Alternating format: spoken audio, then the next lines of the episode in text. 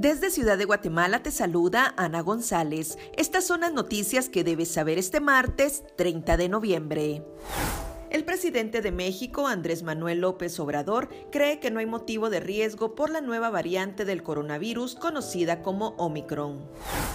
En noticias nacionales, este martes cobra vigencia el subsidio para los consumidores de gas propano. El Congreso de la República concluye este 30 de noviembre el segundo periodo ordinario sin elegir magistrados y con una resolución poco viable de la Corte de Constitucionalidad. Una jueza ligó a proceso a Dulce María Archila, de 19 años, por el delito de depredación de bienes culturales. La joven participó en las protestas y disturbios del 21 de noviembre del 2020. La fiscalía sostiene que fue una de las personas que hizo pintas en el edificio del organismo legislativo. En nuestra sección de República Vive te compartimos 10 canciones para celebrar esta Navidad.